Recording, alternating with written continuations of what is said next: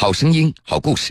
各位好，这里是江苏新闻广播南京地区 FM 九三七、松南地区 FM 九五三铁坤所带来的新闻故事。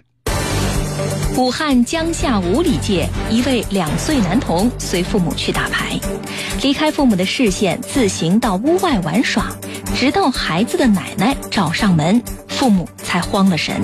众人四处寻找，屋前水塘里发现了孩子的尸体。是他杀？到底是谁要残害这个只有两岁的天真无邪的孩子呢？记得去年十月期间，一名赴港旅游的黑龙江游客因购物问题被殴打致死。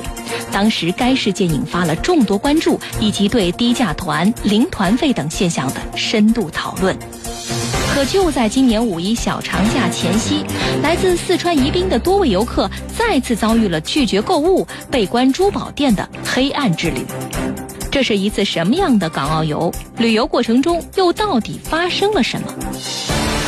江苏新闻广播南京地区 FM 九十三点七，苏南地区 FM 九十五点三，铁坤马上讲述。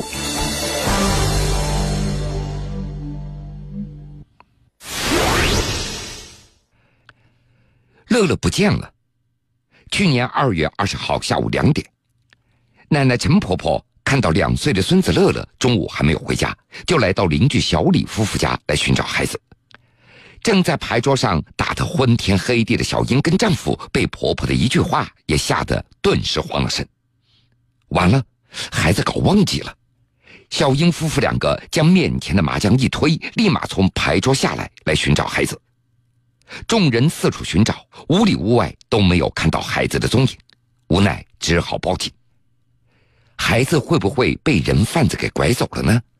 大家七嘴八舌，这让小英更加后悔。她自责自己沉浸在打牌当中，孩子跑丢了那都不知道。小英回忆，中午她接到邻居小李夫妇的邀请去打牌，当时孩子无人照看。但是经不住邀请的小英，还是决定将孩子带到身边，跟着老公一起到小李夫妇家去打牌了。开始打牌的时候，小英将儿子乐乐抱在怀中，因为乐乐喜欢动手摸牌，遭到牌友的反感，小英就将儿子放下，让他在屋子里玩耍。乐乐就在屋子里玩了四十分钟以后，又一个人走到屋外去玩了。小英当时还想，孩子这么小，肯定也跑不远，所以也没有在意。后来，她跟丈夫以及小李夫妇一起在屋子里继续打牌，直到孩子的奶奶找过来，她才知道孩子不见了。不知道是谁在小李夫妇家门口的一个水塘里发现了水面上有件小孩的衣服，大家靠近一看，不得了，这是一个孩子的身体正浮在水面。小英也来到水塘，发出一阵惨叫，那正是儿子乐乐的衣服。他当场昏倒在地。围观的人也在议论纷纷：乐乐是怎么掉入水塘的呢？是不是别人把他给杀掉的呢？到底是谁要残害这个只有两岁、天真无邪的孩子呢？民警也随即赶到现场进行勘查。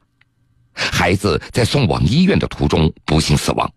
死亡的原因那是溺亡，民警调查推断，孩子当时可能是一个人走到水塘边玩耍，不小心掉入里面的。这口水塘虽然是村子里集体所有，但是位于小李夫妇家门口，为了方便灌溉，小李夫妇常年用这口水塘来浇灌自己的菜地，是这口水塘的使用者和管理者，同时也是村委会所有。水塘旁边既没有安全警示标志，也没有采取任何的防护措施，而且这口水塘上个世纪九十年代初也曾经发生过一起儿童溺亡事件，所以小英家人就认为，牌友小李夫妇和村委会应该对儿子的溺亡承担责任，于是向两方赔偿，但是没有结果，亲密的牌友反目为仇了。二零一五年六月。小英夫妇将小李夫妇和村委会双双告上了江夏区法院。去年六月三十号，案件在武汉江夏区法院开庭了。法庭上，被告村委会辩称，这个水塘是历史遗留下来的，每家每户都在使用。乐乐溺亡的原因，那是因为原告监护不力，村委会不应该承担责任。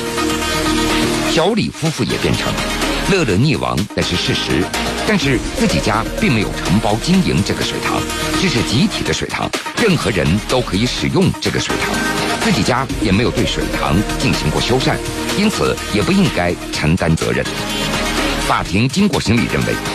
事发水塘蓄有长约八米、宽约四米、深约两米的水体，并且曾经于二十世纪九十年代发生过幼童溺亡的事件，具有一定的现实危险性。该水塘虽然因为历史原因形成，并且并没有承包，但是该水塘位于被告李某夫妇家田地的附近。被告小李夫妇和其他人相比较，则更为频繁地使用这个水塘，享受这个水塘所带来的便利。基于权利义务的一致性，本着对他人生命权的尊重，被告小李夫妇应该对水塘设置的安全性承担相应的管理义务，而村委会作为事发水塘的所有人，对这个水塘也应该履行相应的管理义务。但是，自二十世纪九十年代发生孩子溺亡事件以来，一直没有采取任何安全防护措施和警示标志。其对乐乐的溺亡也存在过错，应当承担相应的赔偿责任。由于事发时乐乐还是一个不足三岁的幼童，其对危险还没有足够的认知，作为监护人的父母对儿子溺亡事故的发生也存在直接的过错，应当承担主要责任。去年九月，江夏区法院一审判决。原告监护人小英夫妇担八成的责任，小李夫妇和村委会各担一成的责任，各赔五万多元。今年四月，武汉市中级人民法院维持了原判。新闻故事，铁坤讲述。铁坤讲述。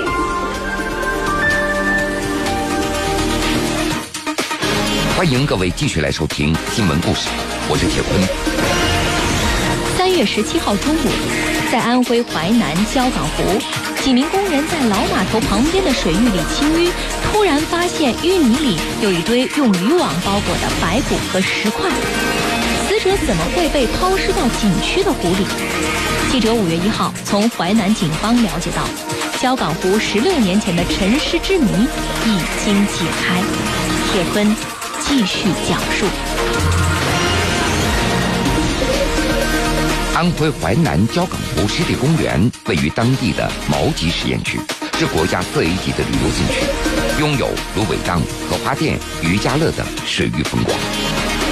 为了能够在春暖花开的时候给游客提供更加优美的环境，前不久景区就组织工人对老码头的河道进行清淤。三月十七号的中午。工人们在清理距离码头四五十米远的河道淤泥的时候，发现了用渔网包裹的一堆白骨。渔网里包裹的衣服还没有腐烂，但是尸体只剩下白骨。另外，渔网里还有几块大石头，加起来有上百斤重。警方判断这是一起杀人抛尸的刑事案件。法医勘验以后，确定死者为男性。死亡时间那是在十年以上，年龄四十五岁左右。为了提取更多物证，民警焊接了一个铁筛子，用水冲刷现场附近的泥浆，提取了牙齿等这样的证据。法医鉴定，死者穿的化纤材质的衣服没有腐烂，外套夹克还带着毛领，案发时应该是冬季。在警方看来，命案关键那是查明尸源，确定死者的身份。于是，警方也就张贴了许多认尸启事，并且通过微信进行推广，扩大收集线索渠道。但是，一开始并没有什么收获。死者的身份不能够确定，案件一度遇到了瓶颈。专案组的民警就分析案情，提出了一个疑问：抛尸地点离岸边非常近，嫌疑人难道就不怕被发现吗？为什么不选择湖中心的位置呢？民警就找当地的渔民了解，才知道十几年前焦岗湖中心的水域只有一点五米左右，清澈的湖水可以一眼望到底。如果在湖中心抛尸的话，那很容易被发现的。而且形成的河道水域虽然较深，可是每天都有往来的船只，也容易被发现。这个细节让民警灵光一闪。只有当地的渔民才熟悉这片水域的情况，知道老码头附近的水域是较深的，又很少有船在驶过，最适合抛尸。所以专案组就认为，嫌疑人和死者可能都是当地的渔民。警方在当地张贴许多认尸的启事，到社区进行走访，大量线索最后集中到老渔民刘某身上。他是焦港湖渔场的一名职工，于十六年前就失踪了。